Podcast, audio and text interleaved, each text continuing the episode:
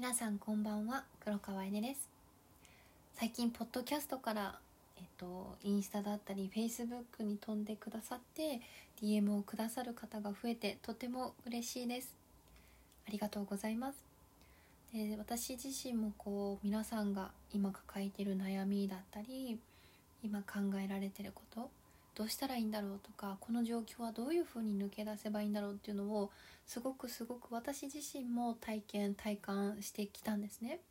でその過去の悩みっていうのが今は誰かの希望になったり光になったりそういう現象が起きていて過去に悩んだことって本当に何一つ無駄じゃなかったんだなとやっと今思うことができてますなので少しでもこれからもこうこのポッドキャストを聞いてくださってる皆さんの何か新しい気づきだったり何か新しい発見になることをこう楽しみにしながらこれからも音声をお届けしていきたいと思っています。で今日の内容は成功者のマインドセット。そんなお話を皆さんとシェアさせてください。成功って聞くと人それぞれ定義定義があるかと思うんですけど今日お伝えしていく成功っていうのはお金をたくさん稼いでるとか知名度があるとかそういった成功ではなくてこれをしたいなと思った時つまり自分の願い理想を叶え続けていく。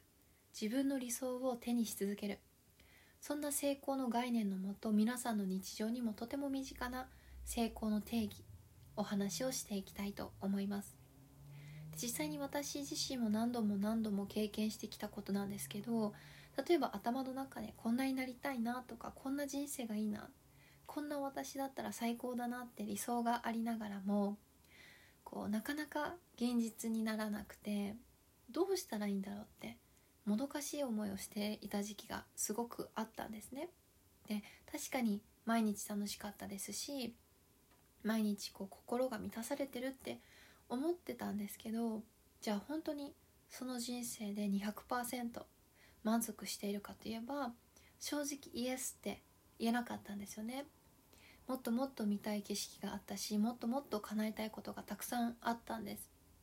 で楽しい時期もありながらも自分の感情に振り回されて悩んでその繰り返しモヤモヤしたものを抱えてあと一歩踏み出せずにいた私が今どうしてこれをしたいなってこうなったらいいなって頭の中のその理想を叶え続けながら自分の好きなことをして生活ができているのかというとまず自分のマインドつまり考え方や捉え方を大きく変えてマインドセットをしていきました。マインドセットっていうのは過去の経験だったり過去からの教育先入観などから形成される思考様式心理状態のことなんですね。つまり今のままの自分では何をしても変わりきれないんだっていうことに気がつきました。人生をいつも理想通りにこう楽しんでいる方々だったり夢を叶え続けている方。つまり今日のテーマでいう成功者の方々をモデリングしながらそういった方々の思考や価値観捉え方に書き換えていったんですね。でそこでまず気がついたことが一つあって理想がありながらも現実にならなかった時の私っていうのはわざわざ自分から悩む考え方をしていたんですよね。皆さんももしかしたら同じような経験があるんじゃないかなと思うんですけど例えば私の場合だったらこうお仕事とかで自分の課題が見えた時その状況に対してはもっと違う考え方をしていけばいいんじゃないのって言われて今の私でしたらあそっかって気がつかせてくれてありがとうってじゃあもっとこうしていくねってそしたらうまくいくかなって捉えることができるんですけど過去の私夢目標ゴールを叶え続けられなくてモヤモヤしてた私ってこう私だって一生懸命したもんってじゃあどうすればいいのって今の自分を否定されてるような感覚に無意識でなってしまったりできてない自分を正当化する考えを条件反射でしてしまってたんですよね。でこの考え方をしてたのでもちろん悩みは増え続けてました。だからまずは自分のこう事実に対しての捉え方考え方をポジティブに変えていくことから始めていきました。つまりこの例の状況で言うと改善策があるのは事実なんです。その後になんでこんなことを言われるんだろうとか何で分かってくれないんだろうって相手を否定する思考を行ってしまったり自分を責めたり否定する思考を一気に回想してしまってたんですね。だからこそこうその状況に気づいて抜け出すこと成功してる方とか自分の願い夢目標ゴール理想を叶え続けてる方そういった方々この状況をどうすればクリアにできるかそういう視点を持っていることに気がついてそこに焦点を当てた考え方が常に行われていることにも気がついたんですね。だからこそ頭で考えすぎないで悩みすぎないでとにかく改善点を見つけたら行動を続けていくこと。頭だけで考えて悩んでる時って行動は実はストップしてるんですね。成功者の方々は行動が止まらないためにも本当にどんどんどんどん柔軟に物事を捉えていることに気がつきました。例えばダイエットとかでもしかしたら皆さんご経験があるかもしれないんですけど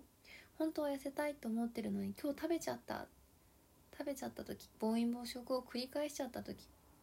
そんな時に今日も食べちゃったとかでも仕方ないもんね疲れてたもんねって。これ私がよく陥ってた思考のパターンなんですけど一見ポジティブなこう変換ポジティブな考えに聞こえるんですけど実はこの思考ってできてない自分を肯定している考え方捉え方なんですね。じゃあこういった時にどう捉えれば成功者のマインドセットになっていくのか。皆さんはどういった考え捉え方だと思いますか？食べちゃった。その事実は確かに変えられないですよね。だからここでは食べちゃった。だからこそ今からその食べた分を巻き返そう。半身浴しようかなとかちょっとお試しでしていこうかな。今からウォーキングしようかなって行動ありきで考え方とか捉え方を工夫していくことができれば食べた自分を肯定せずにまた逆に食べた自分を否定することもなく物事を好転させていくことができるんですね。ねその後って必ず新しい発見が出てきます。ダイエットで言うと例えば私はこのぐらい暴飲暴食してもこれとこれをすれば体重はプラマイゼロになるんだなとか暴飲暴食をする時もこの食べ物だったら体重は増えないんだなとか行動した結果新しい気づきを発見することができます。物事の見方を変えるだけで悩む考え方から自分を解放させてあげることができました、え2つ目。2つ目は〇〇さんだからできるんですよね。理想を叶え続けている人はその考え方を採用していません。例えば理想を叶え続ける人が最初からその考えや捉え方ができていくできていたのか。そうじゃないと思うんですよね。なんでかっていうと私たち人ってみんなネガティブな生き物なんです。餌がたくさん取れて子孫を繁栄してきた種よりも餌が取れなくて子孫を繁栄できなかった。その記憶や情報を脳にインプットして進化を繰り返してきているのでみんなもともとはネガティブな生き物なんですね。つまり最初からポジティブな捉え方ができるのを持って生まれてきたわけではなくて後天的に身につけてきたものなんです。自分よりも優れているうまくいっているように見えるいつも楽しく過ごしている人を見つけた時にこれは知識とか影響力あと場合によっては資金力なども同じなんですけど何々さんだからできるっていう考えを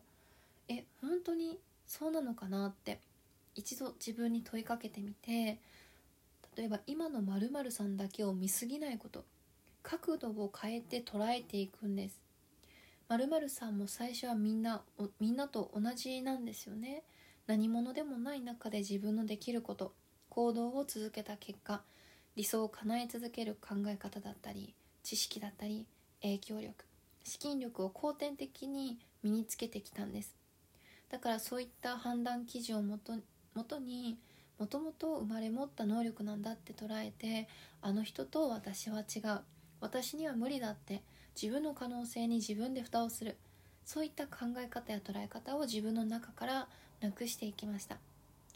理想を叶え続ける人もそうやって私にもできる方法がきっとあるって捉えていることに気がついたからなんですね。なので今日これを聞いてくださってる皆さんの中にもし〇〇さんだからって口癖になっている人がいたらそんなことを口にしそうになったらああ私らしくないって言って自分の可能性を広げていきます。私たち人が持つ可能性は無限大です。自分のなりたい姿どんな人も理想の現実をクリエイトしていくことができます。そして今日最後3つ目です。これは最初から答えを求めないこと。これは本当に成功し続けている人の共通点です。私たち人はリスクヘッジする生き物だから未来への確信が欲しくなるんですよね。女性の多くの方々が20代後半でお付き合いしている方と結婚できるかどうか。保証が欲しくなるのも同じ同じなんです。何か新しい行動を起こそうとした時に何こう見えない未来に対して保証が欲しくなってくるんですよね。だけど自分の願い理想を叶え続けていく。自分の理想を手にし続ける人はうまくいくかどうかはその時点ではわからない。だけど楽しそうとかやりたいって直感を感じたらもう行っちゃえってリスクを取りに行くんです。反対に言えば未来は誰にもわからないからこそ自分の新しい行動を成功。正解に変えていくのが夢を叶え続ける人。つまり成功者になっていくんです。最初は保証もありません。どうなるかも確かにわからない。でも行動し続けて改善をして繰り返していくことで自分の器は確実に広がります。その結果今の自分の行動を正解や成功に結びつけていくことができます。結びつけられるまでやめない。そんな共通点を持っていることにも気がつけました。まだ見えない未来に対して自分のうまみだったり得だけを考えると行動はできなくなります。そうじゃなくて行動し始めたらうまくいくまでやり続ければ誰でも夢を叶え続けられますし理想は簡単に叶え続けていくことができます。人の可能性は無限大です。ということで今日の内容はいかがでしたか？成功者のマインドセットでした。いつもありがとうございます。また次回の音声でお会いしましょう。